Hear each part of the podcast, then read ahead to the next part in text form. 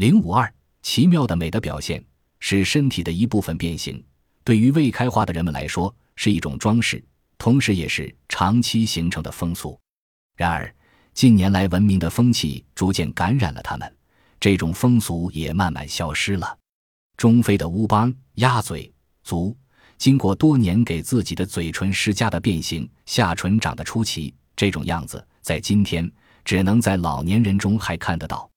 那里的美女们像乌邦尔族的老人一样，有着令人害怕的嘴唇，在我们看来很奇怪，但在该国的男性们看来，居然是世上少见的美女，真是不可思议。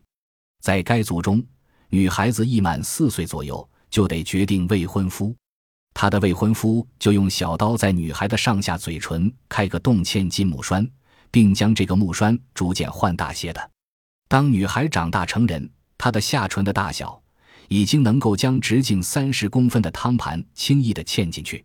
这样大的嘴唇，因为已经不能咀嚼食物，只能靠流食生活，又因为几乎已经不能说话，所以除非在非常需要的时候就不说话。